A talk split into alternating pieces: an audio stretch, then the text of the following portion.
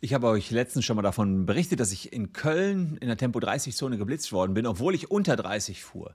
Und es stellte sich nachher heraus, dass das Blitzergerät kaputt war und einfach jeden geblitzt hat. Das kann auch jedem von euch passieren. Manchmal sind diese Geräte kaputt.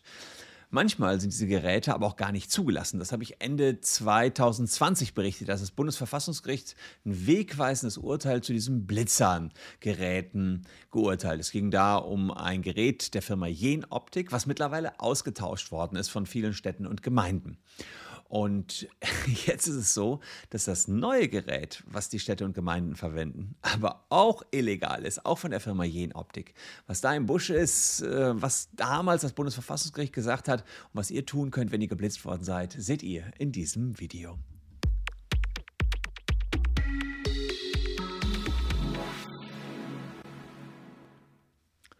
Hallo, ich bin Christian Solmecke, Rechtsanwalt und Partner der Kölner Medienrechtskanzlei Wildeborger und Solmecke. Und wenn ihr juristische Tipps haben wollt, abonniert gern den Kanal, kann nicht schaden, als Beimischung zu all euren Games- und Beauty-Kanälen ein bisschen Recht im Portfolio zu haben.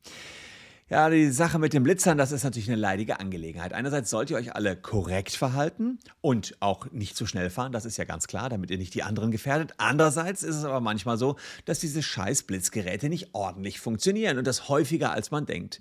Es gibt Studien, die sagen, rund 50 Prozent aller Bußgeldbescheide sind fehlerhaft. Finde ich ein bisschen hochgegriffen, aber tatsächlich ist es so, dass wenn wir so einen Fall in die Hand bekommen, wir erstmal checken, ähm, ist das, was ist das für ein Blitzergerät? Steht das auf einer Liste der nicht einsetzbaren waren Blitzgeräte, wer hat das bedient, wie war das aufgestellt, wie ist das Ganze justiert worden. Das sind nämlich komplexe Geräte, so easy ist es nicht, gerade bei mobilen Blitzgeräten. So, und was wir als Anwälte dann oftmals brauchen, dafür, um das zu analysieren, sind die sogenannten Rohdaten. Das heißt, äh, manchmal wirft so ein Blitzgerät einfach nur raus, ja, der war 30 zu schnell. Aber ich muss ja wissen, wie hat es das berechnet? Ja? Erster Laserstrahl, zweiter Laserstrahl, wie viel Distanz war dazwischen und wie viel Uhr war das alles? Dann kann ich feststellen als Anwalt, ob da ein Fehler passiert ist oder kein Fehler passiert ist. Und viele dieser Blitzegeräte haben keine Rohdaten. Und das Bundesverfassungsgericht hat Ende letzten Jahres mal gesagt, ja, wenn keine Rohdaten vorhanden sind, dann können Anwälte ja gar nicht überprüfen,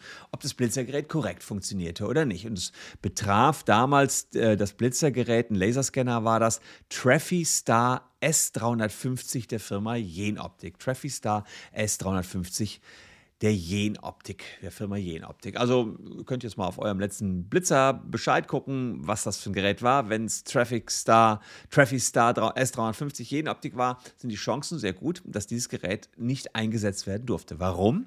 Weil das Bundesverfassungsgericht genau bei diesem Gerät festgestellt hat, da, wird, da, da, da, ist keine Festplatte drauf, vereinfacht gesagt. Ist, die Daten sind nicht da, die kann man nicht, nicht, die kann man nicht auswerten. Ja?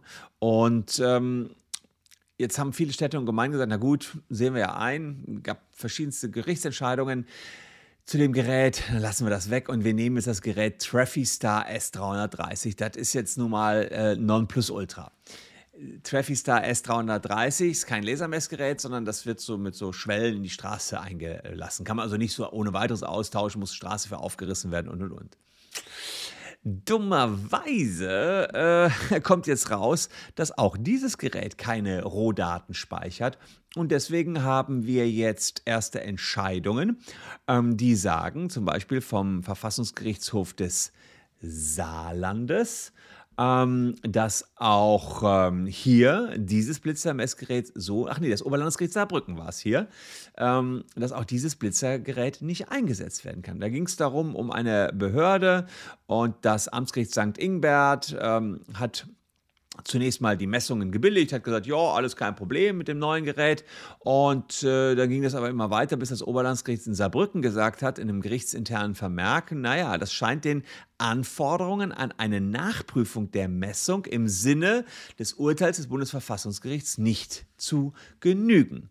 Ja, das Verfahren wurde dann hier per Beschluss eingestellt. Aber das ist schon sehr, sehr spannend. Ja? Da, ähm, die, äh, das Gericht hat zunächst gesagt, naja gut, jetzt sind ja jetzt zwei Schleifen im Boden. Zwei Schleifen kann man mit einem Laser ja nicht vergleichen. Bei Schleifen kann ich mir das ja logisch errechnen. Ich kann ja hinfahren, wo ist die eine Schleife, die andere Schleife und da brauche ich doch keine Rohdaten. Oh doch, sagt jetzt das Oberlandesgericht Saarbrücken, auch da braucht man ganz genauso diese Rohdaten. Und sonst kann ein Anwalt überhaupt nicht checken, was da passiert ist. Und das ist auch richtig so. Und ähm, wenn euch das übrigens passiert ist, unten in der Caption seht ihr unsere Leistungen, also hier Geschwindigkeitsüberschreitung, Abstandsmessung und so weiter. In all diesen Verfahren äh, werden wir tätig für euch und können euch helfen. Also ganz wichtig, dass man sich dagegen dann auch wehrt. Und jetzt halt das nächste Gerät. Das ist natürlich peinlich, peinlich, weil die Dinger ziemlich teuer sind, auch einzubauen in die Straße. Die Hersteller wie Jenoptik, die könnten eigentlich relativ easy nachrüsten. Also jetzt mit meinem simplen Technikverständnis könnte man ja eine Festplatte einbauen und sagen, jetzt speichern wir einfach alles ich muss ja nicht die Straße deswegen aufreißen, das ist ja eine sauteure Angelegenheit. Aber hm, vielleicht möchte die eine oder andere Gemeinde auch gar nicht, dass das alles so plastisch und nachprüfbar ist. Vielleicht war das auch in Ordnung, dass man keine Rohmessdaten hatte, weil dann gingen die Geblitzten auch so durch bei Gericht. In dem Moment, wo ich mit dem Gutachter mir mal die Rohdaten angucke, mal schaue, wann ist ausgelöst worden, wie lange ist er gefahren, wann ist das zweite Mal ausgelöst worden und dann errechne, war der wirklich so schnell oder gab es einen Rechenfehler, gab es einen Messfehler oder was auch immer oder gab es irgendwelche anderen Unlogiken, naja, dann ist das ein oder andere Verfahren auch schon wieder geschlossen, bevor es überhaupt angefangen hat. Also ähm, insofern ein Schelm, wer Böses dabei denkt, dass die all die Rohdaten nicht speichern. Fakt ist, nach dem S350 hat es jetzt auch den S330 erwischt. Zwar nur ein gerichtsinterner Vermerk äh, vom OLG Saarbrücken, aber das ist schon ein dickes Ding, meiner Meinung nach. Apropos ein dickes Ding. Wenn ihr einen Job sucht oder ähm, Leute kennt, die gerade Jura studieren oder im zweiten Staatsexamen sind, schaut mal unten in der Caption vorbei. Wir suchen gerade wissenschaftliche Mitarbeiter. Die können auch in komplett Deutschland wohnen, können remote für uns arbeiten. Super, wenn natürlich Köln, aber wenn nicht, dann nicht.